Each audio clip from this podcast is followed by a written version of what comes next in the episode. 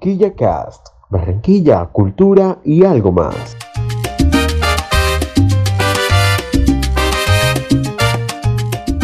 Un espacio en el que recorreremos la puerta de oro de Colombia. Nos cuestionaremos qué tanto sabemos de Curramba y aprenderemos a respetar nuestra arenosa. Acompáñanos. Hola a todos. Bienvenidos al segundo episodio de KillaCast.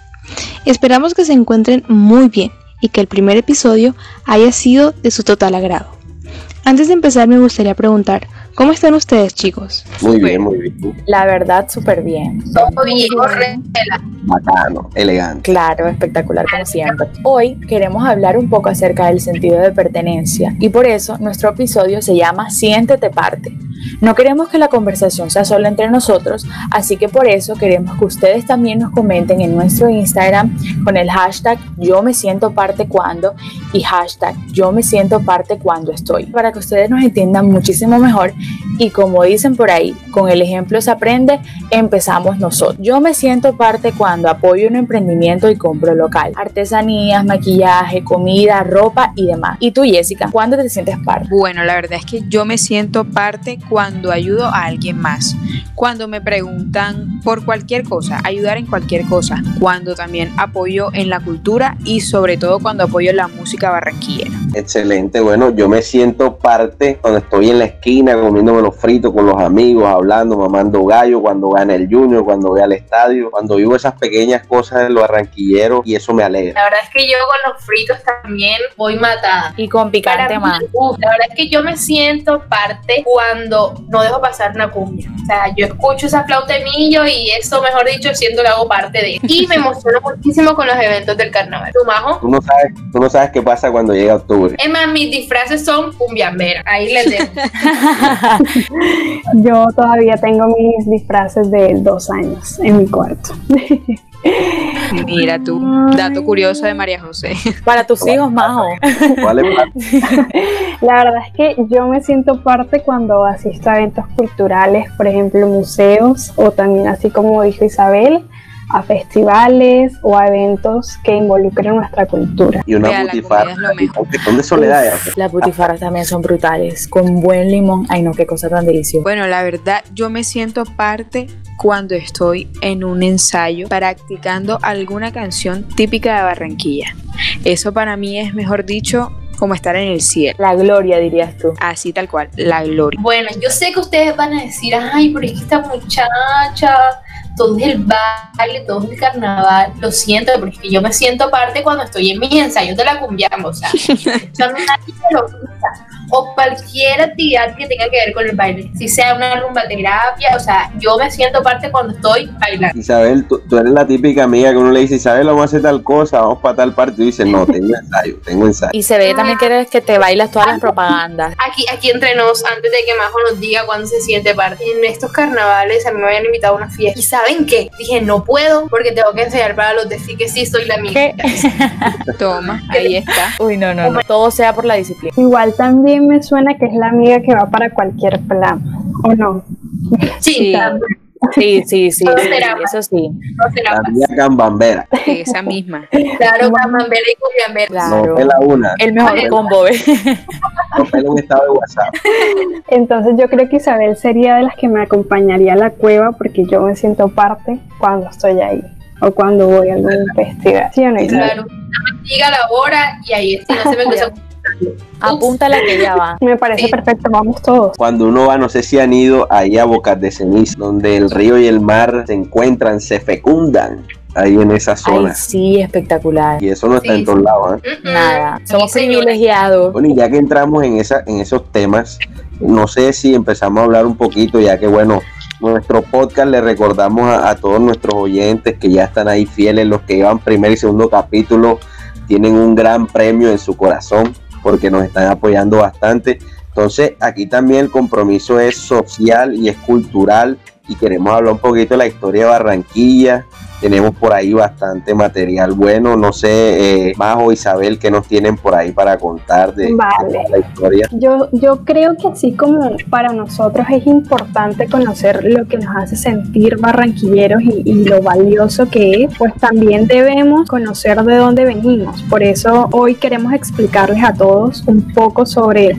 la ciudad que tanto amamos, conocer un poco acerca de su historia, el origen de su nombre y conversar pues sobre nuestro himno y nuestra bandera. Quiero comentar sobre su ubicación. Yo creo que todos aquí sabemos que Barranquilla es la capital del Atlántico y que el Atlántico está en la zona norte del país. Barranquilla es una ciudad que debe su importancia precisamente a ella.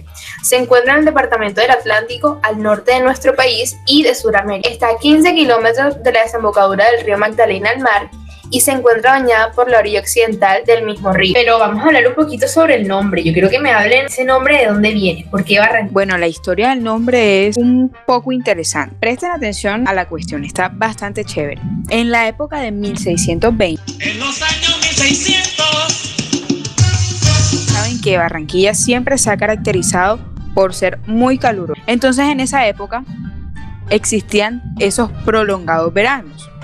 Por lo tanto, esos calores tan impresionantes dejaron sin agua y secaron los pastos de la población de Galap. Ya se podrán imaginar la consecuencia que esto trajo. El ganado de los indígenas de esa región buscaban por instinto la ruta de agua y el pasto. Por lo tanto, los ganados lograron encontrar en las sabanitas de Camacho lo que actualmente se conoce como el sector de las flores y los demás alrededores de la vía 40 esta agua y este pasto. No, y decir también que obviamente las ciudades, todas las grandes ciudades crecen alrededor de las de las fuentes de agua. Y no es un secreto para nosotros que la ciudad empezó a crecer desde todo lo que es los, las barrancas del río. Entonces ya por ahí empezó, había vegetación, había agua y ahí se podían crear animales. Entonces, ¿qué pasó con estos indígenas? Ellos llegan con sus ganados y entonces ya se ven obligados a construir, ya no son nómadas, ya se, se vuelven ya sedentarios, como dice la teoría. Entonces, ¿qué pasa? Ellos ya van creando sus chocitas, sus cabañas y van formando caseríos y eso es lo que ya se denomina como las sabanitas de Camacho. Es decir, cuando les digan, no, hombre, si eso antes era un caserío, la persona que le diga eso es porque es bien vieja, porque es de esa época, o por lo menos tiene ya conciencia de. Total. entonces, claro, por ahí hay un meme que dice, yo me acuerdo cuando esto era, esto era puro monte y tal, y ahora es un, yo no sé, un, almacén o algo así de esos que andan por ahí regados. No diré el nombre, no hago spam. Y entonces, bueno, se, formó todo este, todo este caserío, este caserío que bueno ya sería lo que es hoy.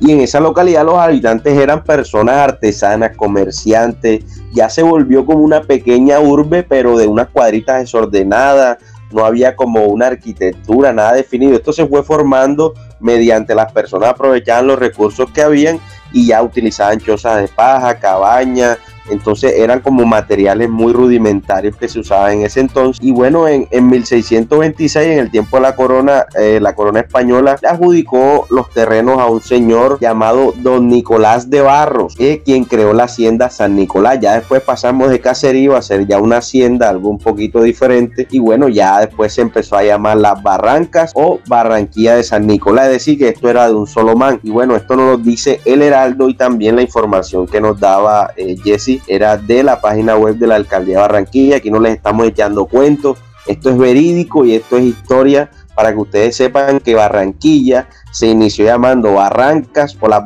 o Barranquilla de San Nicolás. Y bueno, ya hoy es Barranquilla, eh, una de las ciudades más importantes del país. Pero bueno, nos también, fuimos cotizando.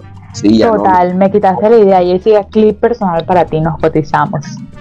Nos volvimos más pupis y bueno, no sé si por ahí tenemos datos de la bandera, ¿quién me tiene por ahí información? Yo, Germán, te tengo datos de la bandera. Te voy a explicar un poquito acerca de los colores y creo que el dato aquí sería pues la estrella como tal. Bueno chicos, antes de que Majo nos comente un poco sobre la bandera, me gustaría recordarles nuevamente que nos compartan y nos comenten en nuestro Instagram ustedes cuando se sienten parte de algo. Pero además que nos digan, quisiéramos saber quiénes ya conocían el origen de nuestro nombre, o sea, si ustedes tenían idea de que Barranquilla antes era conocida como Barrancas de San Nicolás. Así que coméntenos, por favor. Yo les voy a hablar un poquito acerca de la bandera, así como Isabel nos estuvo diciendo. Eh, esto también representa pues la identidad de nuestro proyecto, entonces me parece como importante eh, destacarlo. El rojo simboliza la sangre de los patriotas, el amarillo es como el sol de la libertad y el verde es la esperanza de una patria digna o prosperidad. El dato curioso aquí pienso que está en la estrella, eh, si se habrán dado cuenta tiene ocho puntas y cada una de ellas representan las provincias consideradas llamadas Barranquilla. Dentro de ellas estaba Calamar, Galapa, Malambo, Palmar de Varela, Sabana Grande, Soledad, Santo Tomás y Tubará. Y se cree que esta bandera fue adoptada por toda la región, es decir, por la provincia, cuando se logró la independencia de Cartagena en 1810. Bueno, bueno, y ya hemos hablado un poquito acerca de la historia de Barranquilla, de su nombre, de nuestra bandera y sus colores, que por cierto, Majo, muchas gracias por ese dato porque la verdad yo no me lo sabía, pero si se han dado cuenta, no hemos hablado de aquello que todos, absolutamente todos, en algún momento hemos entonado, así sea en un partido del Junior o sea nuestro himno.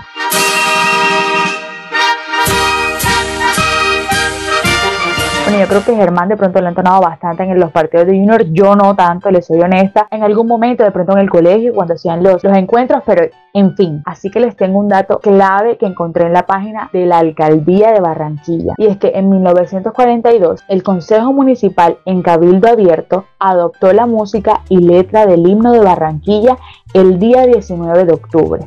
Es decir, ya lo pasamos. Y en sus versos Amira de la Rosa, su autora, narra y describe el sentir por la ciudad y su historia valiosa en esta esquina estratégica del mundo. Bueno, y, ya que estamos hablando de nuestro preciado, precioso, invaluable himno. Hermoso. eso es, yo creo que después el de Colombia, eso es lo mejor que hay para los oídos. Entonces, Valeria decía, ustedes, bueno, no sé si todas han ido al estadio, pero cuando entonan ese himno y lo canta toda la gente ahí, uno siente una, una vaina brava, una vaina elegante. y más cuando, los himnos suenan en otras ciudades, que te hacen de pronto una mierda, un homenaje o que están haciendo alguna competencia y gana Barranquilla y suena, vaina, vaina linda. Y bueno, Ahí se te eriza la piel, se te acelera el corazón y tú sientes, yo no sé, es una, una sensación espectacular. Sí, sí, eso, eso genera muchas emociones, además que el himno uno lo asocia mucho con su época escolar y con los años donde izaba bandera y tal, acto cívico, 7 de abril y tal, y Pascual. Entonces, eh, bueno, yo les quería comentar o les quería preguntar cuál es esa pieza del himno que a ustedes más lo, marca, más les recuerda como a su ciudad, más les gusta y también a las personas que nos escuchan, cuál es esa parte del himno, ese fragmento que más les llama la atención. A mí, por ejemplo, esa parte que dice que Barranquilla sabe cantar sobre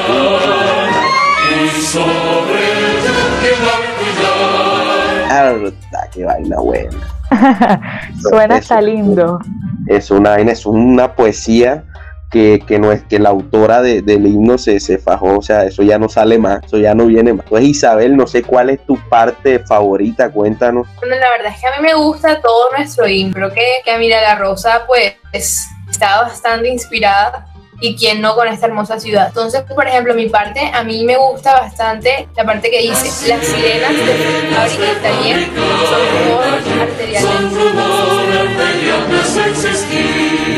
Yo escucho eso y yo enseguida me voy a por como conocemos a nuestra, a nuestra ciudad como distrito especial industrial y portuario. Entonces yo digo, ok, ella aquí quiso reflejar pues todas esas fábricas, todos esos talleres, que realmente es lo que impulsa el desarrollo de nuestra hermosa ciudad. Jessica, cuéntanos, cuéntanos qué, qué parte del himno te gusta. Bueno, a mí la verdad como ya todos han dicho, el himno me parece una poesía completa. Mi parte favorita es la que dice, da su voz y su músculo al progreso, Barranquilla, yo cuando escucho eso, yo recuerdo que Barranquilla ha tenido un avance enorme.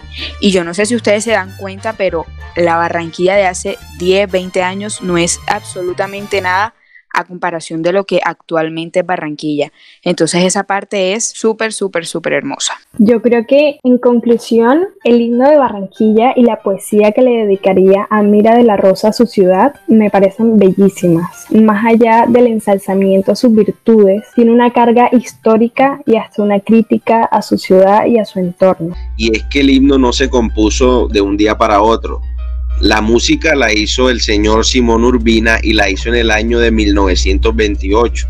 Y la letra la hizo Amira de la Rosa, muy conocida, incluso hay un teatro con su nombre. y eso se hizo, ella hizo la letra en el 42, es decir, que pasaron muchos años, en más de una década, para que ella para que ella le compusiera la letra a la música que ya existía. Entonces, al parecer, eh, el himno solo era una pista y bueno, luego se le dio esta gran letra y ahí está para todos nosotros. Que hemos estado hablando un poco de esa historia de Barranquilla y cómo surgió pues su nombre, su bandera, su himno. A mí me gustaría ahora hablar un poco de por qué a Barranquilla se le considera la puerta de oro de Colombia. Así que yo también hice como mi tarea, me coloqué a investigar, a ver bastante pues toda esta historia y toda esta cuestión de por qué Puerta de Oro de Colombia. Y como ya sabemos, Barranquilla es considerada la cuna de progreso, de libertad y de innovación. La capital del departamento del Atlántico es un referente de desarrollo sostenible en el Caribe colombiano, con cifras que convierten a esta en un gran atractivo para la inversión nacional y extranjera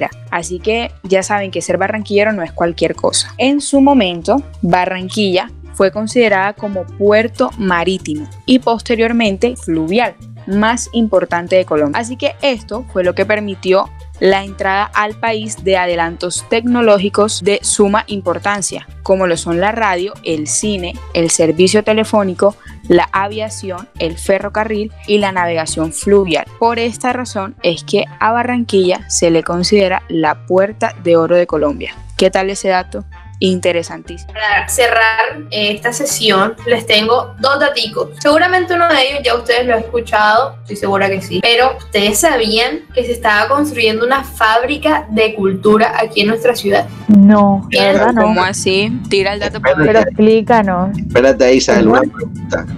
Yo conozco fábricas de zapatos que hacen zapatos, conozco fábricas que son discotecas, conozco fábricas que son como de autos o de otra cosa, pero como una fábrica de cultura, explícame eso. Pues mijito, así como lo oyes, la fábrica de la cultura. Fue, eh, bueno, el alcalde de nuestra ciudad quiso iniciar la construcción de esta fábrica de la cultura, de un edificio dedicado a los artistas y a los hacedores. Además de esto, pues digamos que era un espacio para que los, todas aquellas personas que les gusta el arte, que, que no tienen dónde hacer sus obras, pues tuvieran un espacio donde dejaran volar su imaginación y su creatividad. Además que esto iba a ser, eh, bueno, es o será em, sede de, de la EDA. Entonces ya sabemos que que la Escuela Digital de Arte y Tradiciones Populares pues es bastante conocida y, respetada aquí en la ciudad, entonces me parece, me pareció importante compartirles este, este dato. Yo sabía que los iba a dejar ahí muchos. Nos dejaste con la boca abierta, ¿sabes? La fábrica de la cultura. Así que no sé si alguno de ustedes pide algún, algún arte ahí eh, oculto, diríjanse a la fábrica de cultura. Directico a la fábrica. Nuestra ciudad es bastante reconocida por su carnaval, ¿cierto? Fue declarada en el 2003 como Patrimonio Oral Inmaterial de la Humanidad, título que pues le otorgó la UNESCO. Díganme que ustedes ya sabían. Total, yo creo que todas las personas conocen Barranquillas por carnaval. Tiene muchísimas cosas que resaltar, pero pues nadie le quita que el carnaval eh, es la fiesta más, emblemática. Oh, el hijo consentido. Claro. Total. Pero, pero por ahí creo que hay una, unas noticias de actualidad, no sé si han escuchado que algo va a pasar con el próximo carnaval, que me dolió en el alma, me dolió bastante. No me lo. Me dolió porque, claro, no, no todos los carnavales, el día de tu cumpleaños es sábado de carnaval, ya me entiendes. O sea, esas vainas. Qué tristeza. Eso duele. Eso para ti. Lloremos juntos. Ey, este año ya la familia estaba planeando la jugada, planeando la jugada, planeando la jugada. Entonces, claro, ya se vienen los planes abajo, ya un cumpleaños un poco diferente, más gris. Pero bueno, eh, no sé con toda la actitud. por el tema de, de la pandemia, pero ahí veremos qué se hace. Vamos a ver si decide hacer algo virtual o por lo menos algunas cosas. Sería bueno, pero ahí esperaremos. Otro dato muy importante es el cumpleaños número 87 de quizá el periódico líder en nuestra ciudad, que es el Heraldo. Vale la pena recordar que el día 28 de octubre cumplió este prestigioso periódico de toda la costa 87 años, 87 años informando y bueno, para nadie es un secreto que es una de las fuentes de información eh, más importantes del Caribe colombiano. Bueno, chicas, creo que, que, hay algo, hay algo que a mí siempre, hablando aquí del sentido de pertenencia sobre todo, hay algo que siempre me ha parecido curioso, y es que el barranquillero, que para mí no es si es un defecto, no, nunca lo he estudiado a fondo, pero debe tener alguna razón lógica, y es que el barranquillero sale de Barranquilla a un país extranjero tal o a una ciudad del interior y el barranquillero pierde el acento. Mierda, el barranquillero va, va, a Argentina, Teo se fue para Argentina a jugar y Teo te habla argentino. Teo en las entrevistas que le dan todavía, él te habla con el acento aquel. Eh, por ejemplo, Shakira, mierda, Shakira ya no se sabe ni qué acento tiene. Y, y así como religiosas que, que, se va el barranquillero, entonces como Total. son del interior, o hay gente del interior, mierda, pierden la, ¿sí me entiendes? O sea, un barranquillero. Oye, sí. O sea, yo pierden la originalidad. Imagínate, yo veo una de ustedes que me habla en otro acento, así con otro acento, y yo, uy, yo desconfío. Yo, no yo tengo que admitir que yo hablo como paisa, pero es porque cuando mi primo vino acá, a mí se me pegó, pero yo también perdí el acento.